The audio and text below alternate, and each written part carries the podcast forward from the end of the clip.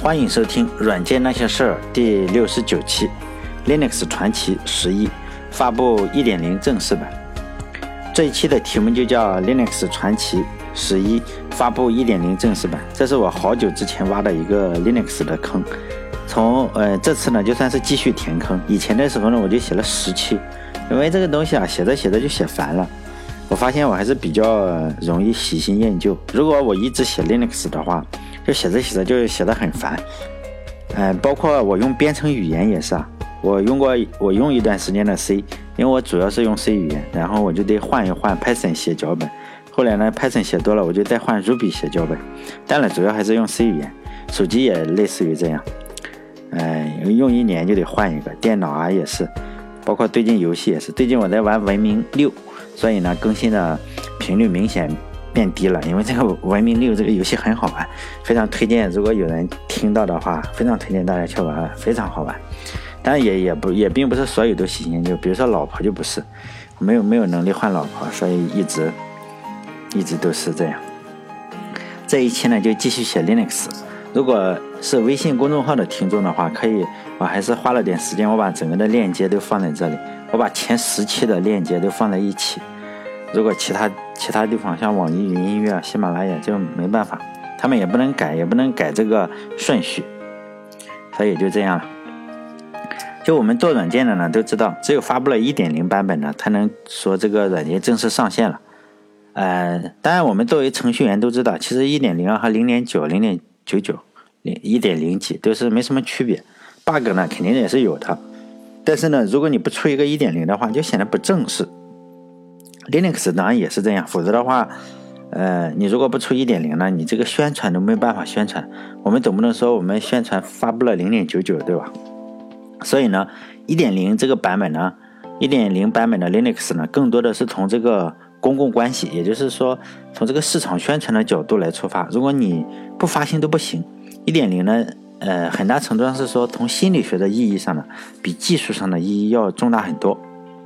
一点零发布以后呢，Linux 商业社团还有一些相关的商业公司呢，也就可以大张旗鼓的去推广自己的一些业务。毕竟你这个软件的正式版本已经发布了。Linux 本人呢是个程序员，按照他自己的话来说呢，宣传和这个商业策略这回事呢，他不在行，也不感兴趣。但是因为当时，呃，Linux 已经小有名气了，自然。就会有人帮他来做这件事情，术业有专攻嘛。有人像 Linux 呢，就是写程序厉害；有的人呢，就是搞活动搞得很厉害。一个成功的软件就是两者缺一不可。首先要软件要好，其次呢宣传要好，因为酒香也怕轿子深嘛。反而你如果宣传足够好的话，其实你垃圾软件也可以卖很多。如果你确实宣传不给力的话，软件很好，很可能也卖不出去。所以有时候我觉得这个市场，如果只是说。从这个市场宣传策略来说，这个，呃，做市场的这个功劳很大。所以，我们程序员的话，如果就是一定要非常尊重公司里做市场呀、做运维的那些同事。如果没有他们的话，你写的我们这种人写的再好的软件，就是放在硬盘里嘛，没人用。当时接手 Linux 推广的人呢，叫拉兹，他当时就是 Linux 主要的推手之一，因为 Linux 是一个大学生的产物。当时的源代码已经开放了，当时就考虑了这样一个商业策略，就是说呢，尽量不让呃 Linux 走商业化的道路。最因此最佳的选择是让 Linux 在一个大学开发布会。比如说你你让 IBM 去开什么，就非常商业化，所以呢，他们就选择了在大学里。呃，这个情况呢，也是现在基本上所有公司都使都使用的一个策略。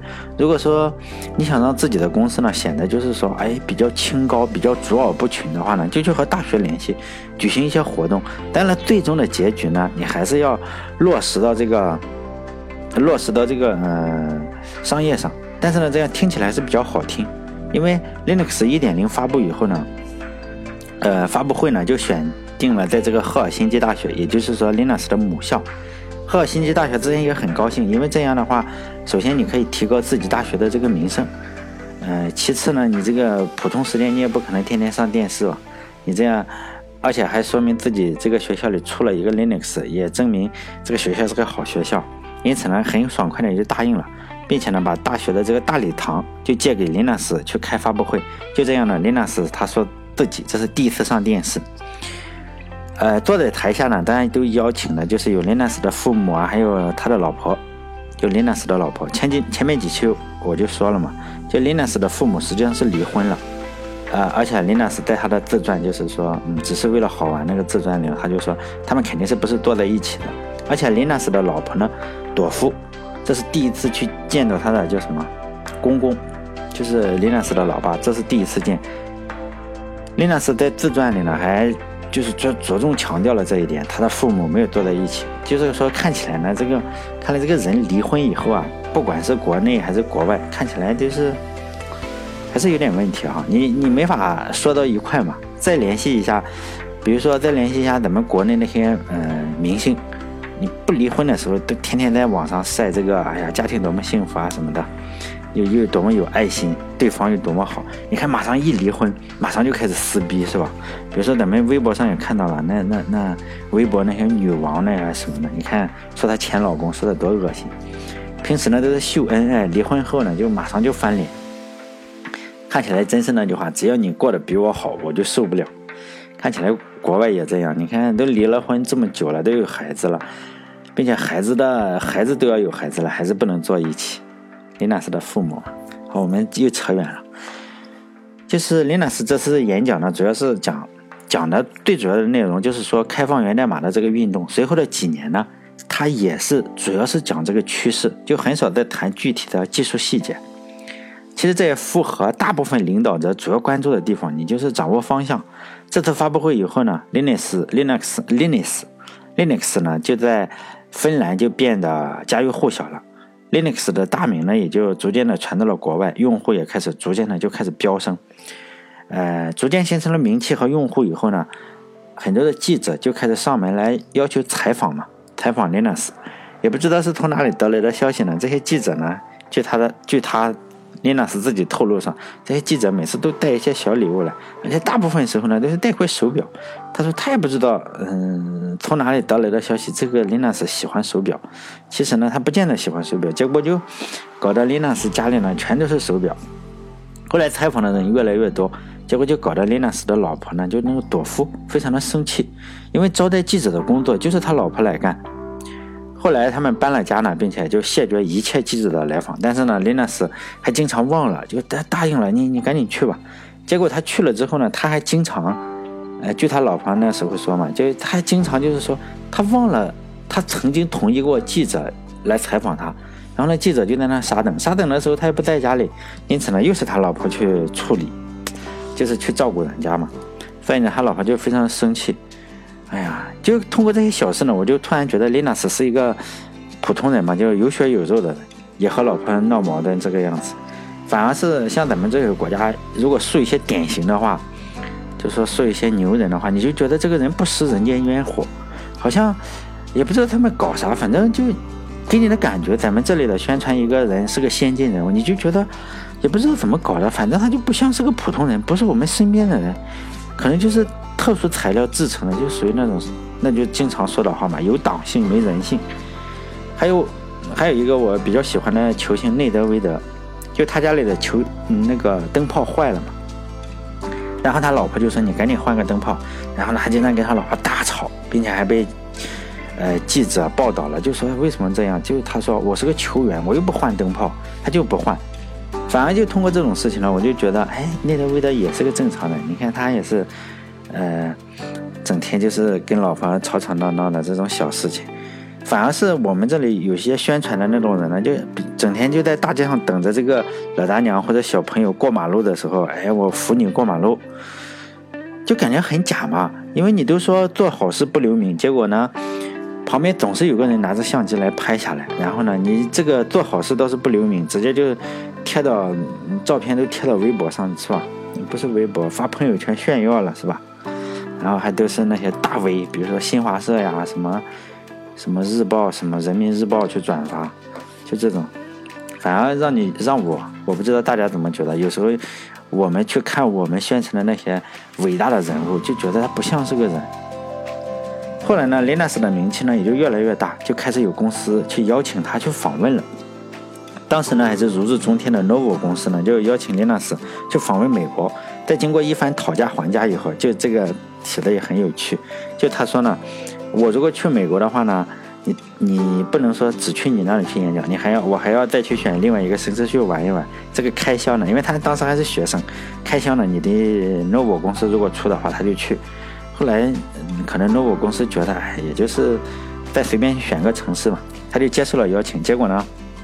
那我公司还是推荐了好几个城市，包括华盛顿呀什么什么，结果林纳斯也没去过，但是他就觉得不好。后来呢，他就去选了一个加州，然后他就跟他的老婆一起去了，就去了加州。但是，然后呢，就这次美国之行呢，就让林纳斯对美国的好感倍增。他就当时他就说嘛，他就决定以后的某一天呢，要居住在美国，因为他发现，在迅猛发展的整个科技世界中呢，美国一直是处在科技的核心。当然，我想今天也是如此。美国还是处于科技的核心，比如说，美国已经把这个探测车发到火星上去了，那个造电动车的那个马斯克那个也打算研发一个巨型的火箭，看看能不能把人运到这个火星上。林纳斯就这样结束了他的美国之行之后呢？真的，六年以后，他真的就定居美国了。牛人都这样，他一旦想，他基本上都能实现。就住在美丽的加州，就俯瞰太平洋、旧金山湾以及这个金门大桥，在群山的环抱之中，一边生活就一边写软件。我觉得这应该是我们每个程序员的梦想。真的，程序员应该像这种梦想才对。我觉得，在咱们这里的程序员，尤其在中国，我身边的程序员，或者是听网上交流的这些程序员呢。最大的梦想就改变世界，当然你不知道他改变世界能不能改变，大部分人都不能改变世界，尤其是咱们中国程序员特别喜欢讲这个话，我要做个产品改变世界，这不可能的。首先改变世界很难，你别说改变世界，就算改变中国的话，靠软件不行，你真得抛头颅洒热血才能改变中国。靠程序员，你说我们写个代码或者做了个什么东西，做了个爪机，实际上呢，仔细想一想，真的。什么都改变不了，顶多呢就是改变一下老板的收入，然后可以让老板老板去吹吹牛。就我在写到这里的时候，我突然想起了一个笑话，就是呢，老板买了一个非常新的车，非常新的跑车，我呢就忍不住赞美了几句。这个是我看的笑话，网上的不，并不是我。就老板一看，哎呀，你在赞美我的小车，就老板就转过头来就就对他对我说：“小刘啊。”如果你树立一个远大的目标，下定决心勤奋工作，不怕长时间的九九六加班，明年呢，我就能买一辆更好的车了。哎，这是个笑话，但是也很深刻呀。后来呢，Linux 的名气就真是越来越大，去美国的次数呢也就越来越多。后来呢，就去 DEC 公司，就是在新奥尔良市的一个公司里面去演讲，在那里呢，他认识了一个人。就是外号叫“疯狗”，叫乔恩·霍尔，就是又打呼噜又什么的。这个人很出名，在在现在 Linux 国际的呃主席，现在还是。当时呢，他只是个市场人员，是这个 Unix 的老用户。他和 Linux 呢，也就成了一辈子的好基友，并且他还是 Linux 大女儿的教父。经过这个人呢，就疯狗的安排，DC 公司呢就借给了 Linux 一台 Alpha 电脑。Linux 呢，就带着这台电脑，就把 Linux 呢移植到了除 PC 以外的一个平台，就它这属于官方移植嘛，Linux 本人移植的。到 Linux Linux 发布1.2版本的时候呢，整个的内核的版本已经有25万行代码，并且呢，那时候就已经开始跨平台了，因为借了这台电脑之后开始跨平台嘛，就是当时。以前一点零的版本都是，嗯，就是 Intel 的这个 CPU，就个人电脑的 PC，就是 Intel 的。后来呢，你借了这台 DEC 的，后来 DEC 的还有 Sun Sun 公司的这个 Spark 处理器呢，就逐渐的都被移植过来，Linux 开始支，嗯，支持服务器。因此呢，这算是 Linux 跨出了一大步。因为我们知道，到今天为止，在桌面上 Linux 还是没有什么发展。发展非常小，或或者说，但是呢，你这个呃，有了这个呃服务器就不一样了，因为服务器版本的 Linux 开始发力，包括现在在不远的将来，也就现在了。现在 Linux 早已经统治服务器了，包括什么超级计算机的什么都是 Linux 来改的。他也就慢慢的就把 Unix 还有 Windows 就拉下马，在服务器市场上，现在 Linux 第一老大。就是说，我们这个世界上呢，总是有很多很多的人就想通过歪门邪道的方法赚非常非常多的钱。比如说，你可以在互联网上帮假医院呀卖假药谋财害命，也能成为一代首富嘛，还能成为很多人的偶像。就是说，你只要有了钱，基本上我们这里就是就会成为人的偶像，你随便说什么都行。我真的曾经在一个学校里，嗯。不知道，因为那次我是去踢球还是什么，就碰到一个宣讲会，有几个女生啊，就在那捧着那个鲜花，就在路边等着，嗯嗯，送送花，送花给那个卖假药的那个人。我当时就想，我操，这到底是啥？因为他长得帅吗？还是因为他有钱呀？我就觉得没必要嘛，是吧？哎，也没办法，是吧？等到 Linux 逐渐出名以后呢，就有人发现了商机。我就说前面这个故事嘛，就歪门邪道，结果就有人发现了歪门邪道，他要发现 Linux 就有钱了嘛，有可能有钱，有潜力，就有人发现商机，他就一下子就抢住了这个商标，就 Linux 这个商标。比如说咱们中国人，你知道吗？咱咱们大家应该知道吧？这个博尔特，他一旦跑了一百米之后，博尔特马上被注册为一个卫生巾的广告。那卫生巾的商标就咱们中国，想想什么谢霆锋，最后谢霆锋也被注册成了一个拉治拉肚子的广告，真的，这就在我们中国，也就是说很多人喜欢这样，结果这这个人呢就抢住了 Linux 这个商标，并且发邮件呢给 Linux，Linux 本人啊，他发邮件给 Linux 本人，还有各个 Linux 公司，还有社区，就要求说这个商标是我的，你们把收入的百分之五作为商标的使用费。就这样呢，Linux 和 Linux 呢。也就凭空多了一个小危机。后来呢，但 Linux 是本人是不会不知道怎么做嘛，因为那时候还要交诉讼费，还要交十五万，非常多的钱。这个官司呢，后来还还还没有钱打，后来又找这找那，最后嗯，终于有一个叫 Linux 国际的，就是也是一个社区，当时也不大，最终呢，找了一些律师，嗯，打这个官司。当时如果打官司，就是想着第一件事情就想着把这个 Linux 商标作为公共商标进入公共领域，但是这样很可能把官司打输。后来就是说，这个律师们他们想了个策略，就是说赶紧把这个 Linux 这个商标呢就给 Linux 算了。从法律上来讲呢，就是说，如果现在大家如果要使用这个 Linux 这个商标，这这个这几个字这五个单词的话，是要。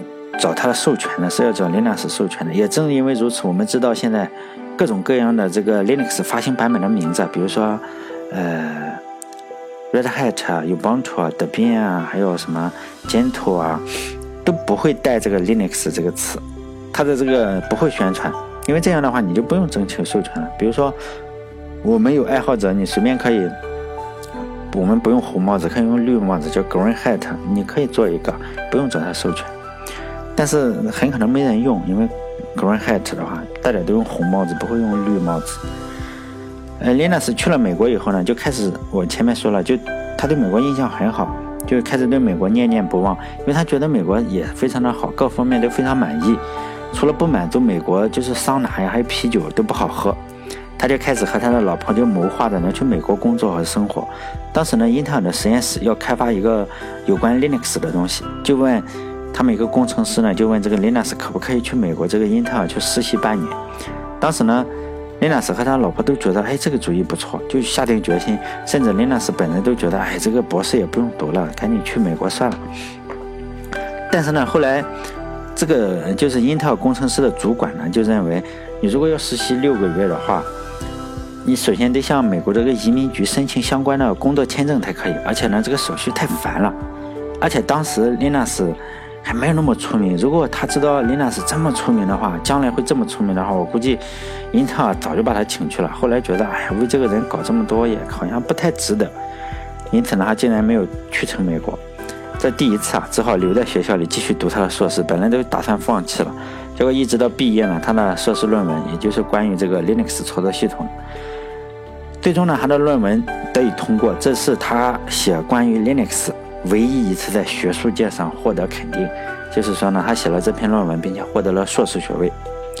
林纳斯呢，本人在大学里总共待了七年。他二十六岁的时候，就已经觉得非常有必要离开学校了，因为他断断续续的去过几次美国，尤其他出名之后，就是去演讲。他在美国感觉非常棒，一直就想寻找一个机会去美国工作。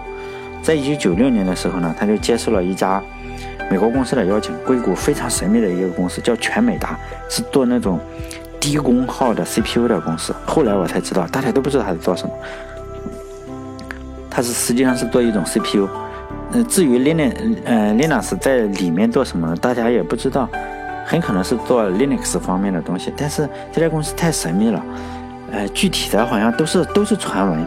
至于这家公司，嗯，大家只是知道这是一家做非常低功耗的 CPU 的公司，所以这家公司非常神秘。因为这件事情呢，还引起了就是轩然大波。因为一方面呢，大家就觉得，哎，这么一个开源界的开领袖人物，真的是领袖人物，内核的，竟然去了一家商业公司，这个开源是不是要黄了？就大家都在争论这件事情。另一方面，这家公司投资人之一呢，还是微软公司的创始人之一，就艾伦。因为当时微软的枪已经瞄准 Linux 了。大家就觉得，哎，你看看，把这个创始人之一艾伦搞过去，竟然是这个公司的投资人，很可能是这个微软试图消灭 Linux 走出的一步棋吧。就这样，大家都在争论。下一次呢，我再来讲讲这个 Linux 去全美达的故事，因为这件事情影响非常之大。这次呢，就先到这里，时间也实在是太长了。好，下次再见。